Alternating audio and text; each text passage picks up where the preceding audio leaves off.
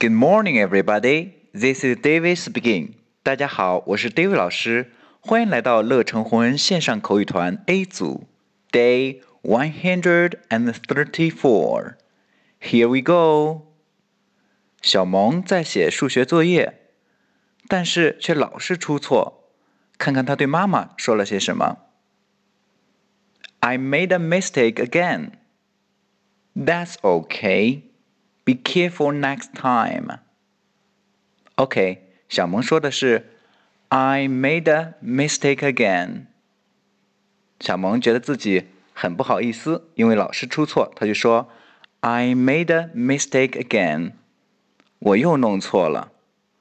Mistake，mistake，错误。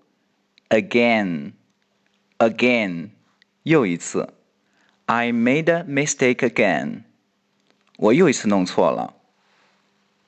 妈妈说：“That's okay, that's okay，没关系。Be careful next time.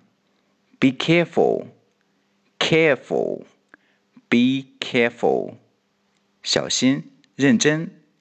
Be careful next time，下次认真些。